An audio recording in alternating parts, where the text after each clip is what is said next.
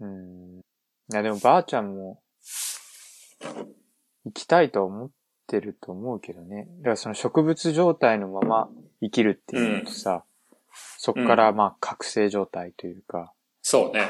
うん。前者としては多分、本人今ね、パッと判断できるとして、行きたいとは思わないかもしれないけど、うん。後者の、またまあ普段の生活、まあ90歳なり、95歳なりの生活っていうふうにはなるけど、だったら、おそらく行きたいとはまず、まあ思うよね。それはまず、間違いない。うんまあわ、まず、間違いなくもないか。わかんないけど。うん。うん。高明は、あ、豆腐屋は、うん。別に、うん別に、じゃあ別にっていうのはおかしいな。なんだろうな。うーん。その、俺、ちょっと、ちょっと引っかかってるのは、うん。エゴだって言ったじゃん。うん。その、再び生きてほしいと思うのは。うん。それ、すごい言いたいことはわかるんだけど、植物状態のまま生き続けることを願うのがエゴなのか、あるいは覚醒状態で再び生きる望みを持つっていうことがエゴなのか、それどっちなのああ。前者やっぱり。前者かな。うーん。いや、まあ、どっちもかな。うー。うんーん。えっと、あ、まあ、じゃあその、ね、まあ前者か、そう、まだ特に後者っていう、まあただ、そうね。もう一回要は、話したいっていうことじゃん。さっきの話だと。そうね。その、3月に帰った時、4月に入った時に、結局、思ったほど最後の話ができなくて、うん。まあ自分の中にちょっとわだかまりが残ってて、まあそこを晴らしたいっていう、まあまず、自分の思いがあるわけじゃん。うん。ってことは、話すためには、向こうは、まあ、覚醒状態にならないといけないわけだから、なんかそうなると、確かに植物状態でも生きててほしいっていうのは、まあ、それは正直ない。まあでも、なくないうーん。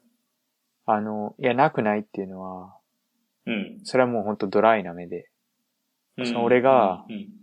俺はその高明のおばあちゃんと何の関係性もないしさ、まあ正直、いや、うん直接、うんその自分の母親がそういう状態になった、自分の祖母がそういう状態になったっていう時に、おそらく同じことは言えないけど、まあ冷静に考えて、最初言ってくれたように、まあ生きてるほとんど意味があるのかっていう、ちょっとうん正直疑問を感じてしまうし、そうね。本人にとっても。それは俺も思う。で、うんかつ、周囲にはものすごく、まあ、負担をかけてしまうわけだから、うん。あ、でもそれもなんかエゴだと思うな。だってう、ん。なんか本人のためを思うと、だから俺が本人の立場だったら、もう再び元に戻る、また話ができる状態にならないってうん。分かった時点でもう殺してくれっていうふうに思うよね。思う。うん思う思う周りに負担もかけたくないし。うん。思ただそれでも延命治療を続ける理由っていうのは、もう、だが、う。すべてが終わるからってことでしょ。引き取り返しがつかなくなる、なるわけだ。要は延命治療一回終わって亡くなってしまったら、ていう覚醒状態には一生戻らないけど、延命治療を続けていけば、もちろんその覚醒状態に戻る可能性もあれば、まあその後でうもん、やっぱりやめますっていう、す決断の幅が広いよね。その選択の自由が残ってるっていうのが大きいんじゃないかなうんと、そうねなんとなく思うけど。っていうのもあるけど、あの、俺、まあこれ本当に、あれだけどね、なんかその、やっぱりさっき言ったように、延命治療を続けるっていうのと、続けないっていう、まあ、選択肢があるわけじゃん。うん。で、その続けないっていう方を選んだら、自分が間接的にその殺すっていううーん、ああ、そ決断をする。それにう。うーん。罪悪。悪感を抱くうーん。からそれをしたくない。まあ、ただそれってまさ、さにエゴだよね。 エゴじゃん。わかるわかる。うんうん。いや、でもそうやね。いや。そう、まあ結局、まあ母さん俺は母さんの、その、決断を尊重したいから、まあ、最終的には。だから母さんが、まあ、は、ばあちゃんその話せないけど、それでもまだ生きててほしいって思うんだったら、まあ、延命治療を続けるだろうし、うんただ、まあ、それが、その、最善の選択ないから、なのそんなかのっ。ていう。そんなのないから。うん本人にとまあね。客観的にはね、あるかもしれないけど、その当人にとっては多分どちらにしろ後悔は残るし、まあ、良かったっていう思いもあるだろうし。え、じゃあさ、うんもしさ、豆腐屋がその今のお母さんの立場だったら、どううする、ん。お母さんが、まあ、かなり、そんな酷なこれはね状況にある。うんでも考えるでしょ、絶対。うん。これはもう延命治療するわ。うーん。うん。ただこれ、これも分かってる。これは絶対に俺のエゴっていう、分かっててもやっちゃう。分かっててもやうる。んうん。そうだと思うよ。あのー、キノッチがそういう場面に、うん、なった時も、そうだと思う。みんな、そうするんじゃないかな。その、やっぱり、なんか自分と全然関係ない他人が、そういう状況に陥った時に、明らかに、えーもうそれ以上延命治療を続けても、もうお前の負担になるだけだよってうん分かってたとしても、その本人からしたら、そっちの選択肢はもうないに等しい。うん。延命治療をしないっていう選択肢はないに等しい。うん。で、それで、それがさ、もう、医療の限界で、えっと、もうこれ以上、その、今の技術だと、植物状態で自分のせいじゃなかったもんね。い、いうん、そうなると生き続けることはできませんって言われたら、仕方ないかっていうふうにある意味受け入れられるんだけど、自分が決めてないもんね。医療が。そう医療のせいじゃん、それ。うん、ただ、もっとお金を出せば、あの、できますよって言われたら、もうそれはそれするわっていう。ああ。うん。そうね。だから、ねいや、恐ろしいようね、んほん恐ろしうんい。いや、本当に恐ろしいのは、国、うん。うん。そのさ、これまでの話を全部合算するとさ、うん。うん、4人の、えー、 4種類の。まあ、グループがいますと。いやグループはおかしいな。まあ、一人まず、その植物状態になった人。うん。で、もう一つが、まあその家族なり、もう、最も親しい人たち。うん。で、もう一つがお医者さんだったり、まあ、医療、医療の人。で、うん。最後が、まあ、今の俺みたいな、全く関係ない人。うん。その、おそらく、その家族以外はみんな、亡くなった方がいいって思ってるよね。その状態だったら。うってならないうん。うん。うん。だって、その高明もさ、自分がもそうしねそういう状態になったら死にたいと思うでしょ、正直。負担かけたくないと思うじゃん。うん。そうそで、第三者も冷静に見たら、さっきみたいな話になるじゃん。う。うん。そうね。それは周囲の不幸にしかない。で、うん。医療関係者の人もさ、まあ、もちろんその救いたいと思いはあるだろうけど、ベッドの数って限られてるわけだしさ、うん。その医療に本人負担もあるけど、まあ、結構な税金がかかってるわけで、うん。そのお金を使わなかったらもっと多くの人を救えるっていう、ね、めちゃくちゃ冷たい、多分。うん。それこそ第三者的な考え方なのかもしれないけど、っていう計算もできちゃうわけじゃん。そんな中で医学的にはどうやったって生き返らないっていう事実も分かってるわけだし、ほぼ。でそうなると、なんだろうな。なんか不合理さというか、うん恐ろしいよね。それうはん非難してるわけじゃなくて、俺がその家族の立場になっても、おそらく同じように、うん豆腐屋と同じようにするだろうし、だから、一番ベストなのは、ベストなのはさ、やっぱり、事前本に同意。人が、うん、そうそうそうそうそうそう。本人の決断で死ねるうんっ。ていうのが、まあベストというか、それがまあ一番いいじゃん。うん。うん。ただその、しその死、死の決断をさ、家族にさせる、うんさせるというか、うん。っていうのは、酷だ、酷だ。生き返ってほしいけど、恨めしいでしょ。なんで決めてくれてなかったのって思わない。 そんなことは思わないか。ああ。いや、それは思わんけど、え、それって決められんの無理じゃない今そういう、そういうシステムあんのその事前に、うん。うーん、多分やってるとこはあると思うけどね。そのそれこそ安楽死。なんかそもそも、安楽死禁止だけど。うん。なんか、せ線引き自体さ、難しいじゃん。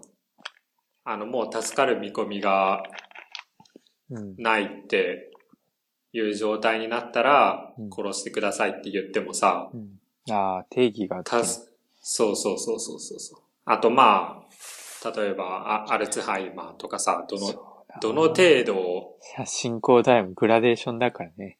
そうそうそうそうそう。確かあただ、なんかそういうね、あの、俺、俺が、その自分に、自分がそういう立場になった時に、やっぱり生きてる周りの人たちにね、に。負担はどうしてもかけたくないから、うん。うん。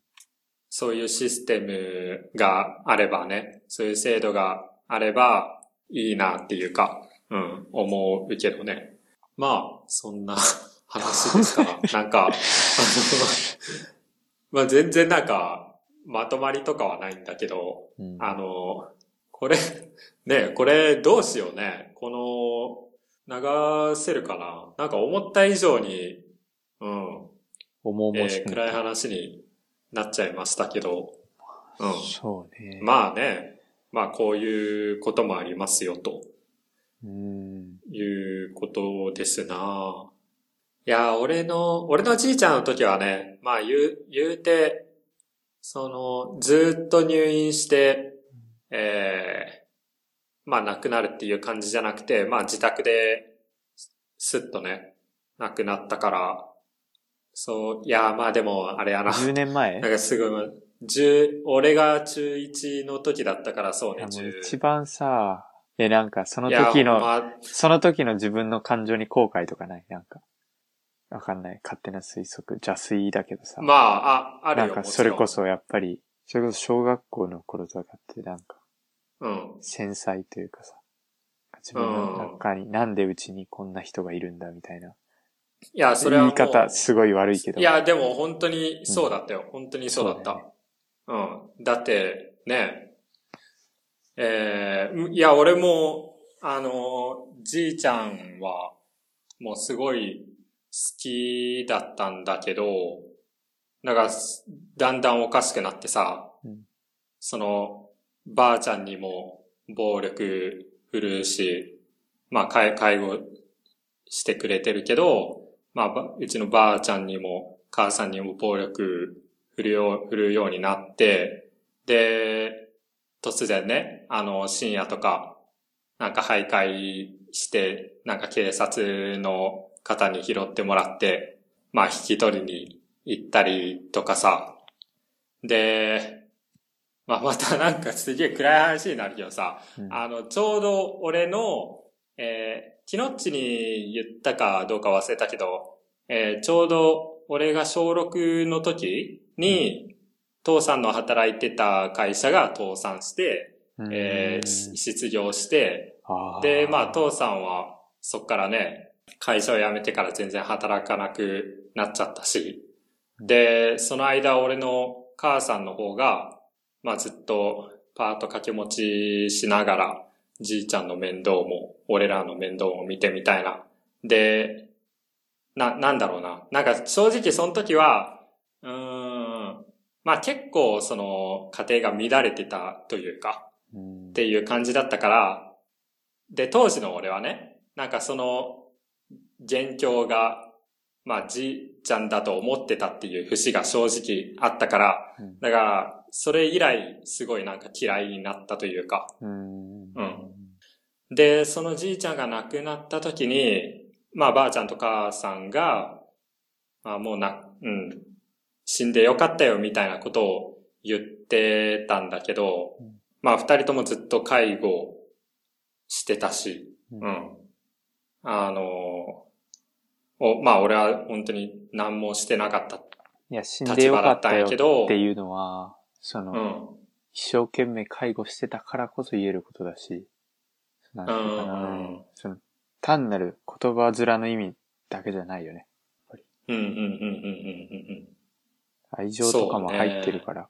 まあそうね。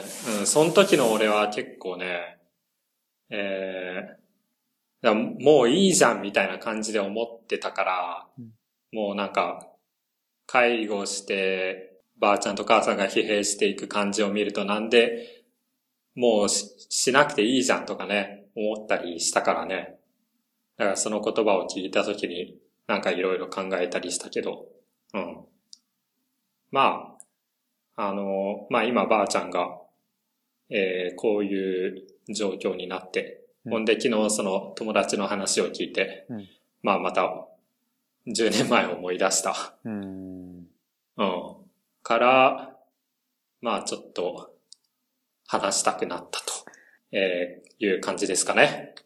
そうねはい。うん。まあ、誰にだって起きうることだから、やっうん。ぱりね、こういうことをきっかけにそうね。考える。たまに考える時間。ずっと考えてたら暗いけど、いや、そうそうそうそう考える時。間を設けるっていうのはすごい大事なことでう、ん。話を聞いてよかったです。はい。聞いてくれてありがとう。リスナーの皆さん、リスナーの皆さんも ありがとうございます。これ、出すかわかんないけど。 じゃあまあ一旦切りますか。はい。